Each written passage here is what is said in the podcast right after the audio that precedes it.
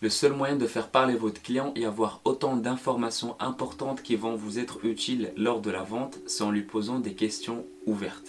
Et en plus d'avoir des informations, vous allez surtout faire en sorte que le prospect lui-même vous donne les arguments qu'il a envie d'entendre de votre part. Et en plus de tout ce que je viens de dire, les questions ouvertes vous donnent des indications précieuses pour la suite de l'entretien de vente. Et après avoir vu cette vidéo, vous allez devoir arrêter d'affirmer ce que vous dites et commencer à poser plus de questions pour que le client lui-même soit convaincu par ses propres arguments.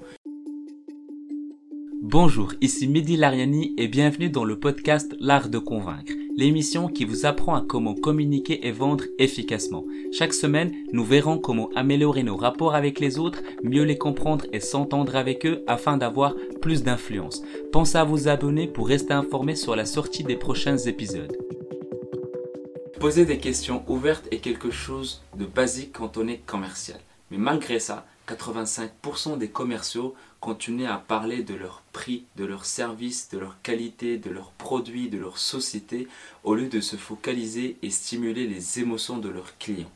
La méthode qu'on va voir aujourd'hui, même si elle reste connue, elle reste utilisée que par 4% des commerciaux de manière efficace. Donc restez avec moi jusqu'à la fin pour savoir comment bien l'utiliser et de bien l'intégrer dans votre quotidien afin d'augmenter vos taux de closing et exploser vos objectifs.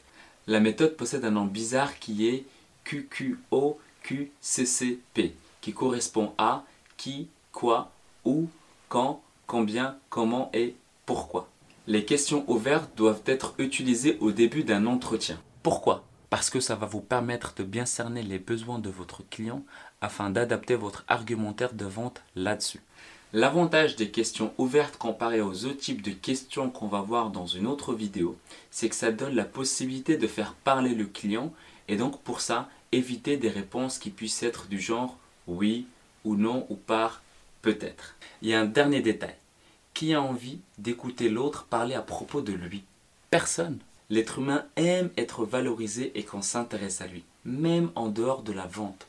Pour marquer les esprits des gens au quotidien, il faut juste s'intéresser à eux. Et il n'y a rien de plus simple que de poser des questions ouvertes. Ça marque l'intérêt de la considération pour la personne qui est en face, lui donne un sentiment d'importance, augmentant par la même occasion sa réceptivité. Et grâce à toutes ces informations, on va avoir le fil rouge qui va pouvoir nous guider vers l'accord final de la vente. Les questions ouvertes possèdent trois avantages. Premièrement, elles obligent à réfléchir. Ça veut dire que l'interlocuteur donne librement beaucoup plus de renseignements qu'il ne le ferait autrement. Deuxièmement, elle incite à s'extérioriser. Le prospect va essayer de justifier ses hésitations, ses refus en répondant à une question ouverte. Et troisièmement, elle révèle les vraies objections. Avant que je vous explique la méthode des questions ouvertes, vous devez savoir que la toute première étape est tout aussi importante que le reste et qu'il faut définir un objectif précis avant chaque rendez-vous avec un prospect.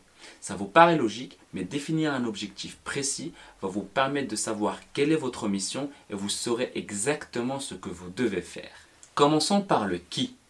Le but ici est de savoir qui est en face, qui est le décideur et tout ce qui peut concerner une personne. Voici une liste d'exemples. Est-ce que je suis qualifié pour ce genre d'intervention, ce genre de prospection ou ce genre de vente? Est-ce que j'ai un rendez-vous avec le décideur ou avec l'interlocuteur valable qui est à l'origine de ce projet dans l'entreprise? Est-ce qu'il faut que je rencontre encore d'autres personnes? Ceux qui vont me recevoir, est-ce que c'est eux qui pourront agir? Est-ce que j'ai toutes les réponses nécessaires? Est-ce que j'ai bien compris toutes ces motivations? Etc. Et derrière chaque question, il faudra vous demander pourquoi afin d'avoir des réponses très précises à vos questions. Grâce à ça, vous saurez exactement à qui vous vous adressez et vous pouvez adapter votre discours pour la personne qui est en face. Ensuite, on a le quoi. Ça tourne autour de la description du problème ou de la tâche. Les questions seront du genre quel est mon objectif? Et le sien. Quelle est son activité? Quelle est la problématique? Qu'est-ce que je devrais lui dire? Quels sont les produits ou services que je peux lui présenter? De quels éléments a-t-il besoin pour se décider? Est-ce que je pourrais répondre à toutes les questions Etc. En répondant aux questions qui concernent le quoi, vous allez montrer à votre interlocuteur que vous vous êtes bien préparé et donc montrer votre professionnalisme. Passons maintenant à où. Pour cette étape, elle concerne la localisation la plus précise possible du lieu de rendez-vous. Les questions à se poser peuvent être Où je vais le rencontrer Quel est le lieu le plus favorable Où je vais organiser cette réunion? Dans quel secteur il se situe? Où implanter le produit? Où je vais faire ma démonstration? Etc. Grâce à ça, vous allez éviter les oublis de dernière minute et les effets de démonstration face à votre prospect. Et comme je l'ai dit au début, il faut se reposer la question pourquoi? Afin que votre réponse finale soit très précise. Puis nous avons quand? Ici, ça concerne plutôt la durée, le moment ou la fréquence. Par exemple, est-ce que le moment est propice? Quelles sont les heures d'ouverture? Est-ce que nous aurons suffisamment de temps? Est-ce qu'il a un projet déjà en cours? Quand il prendra sa décision? Quand est-ce que je pourrai le livrer? Quand je dois le relancer? Etc. Ça va vous permettre d'être à jour et de savoir quel est le timing idéal pour le relancer par exemple. Ensuite, nous avons combien? Ça concerne les descriptions des moyens financiers, du matériel ou des équipements engagés. Les questions peuvent être du genre où en est mon chiffre d'affaires? Quel est son potentiel? Combien de temps il peut m'accorder? Combien il a d'employés? Combien de fournisseurs en concurrence? Quel est son budget? Quel est le prix de mon concurrent principal? Etc. Les réponses à ce genre de questions vous aideront grandement durant la suite de l'entretien de vente. Puis nous avons le comment. Le comment concernant les analyses des procédures, des pratiques et de l'environnement. Les questions peuvent être est-ce que je dois prendre rendez-vous? Est-ce que je dois le voir seul ou accompagné? Est-ce que je peux m'introduire par référence? Quelles questions je vais lui poser? Comment arriver à un résultat positif?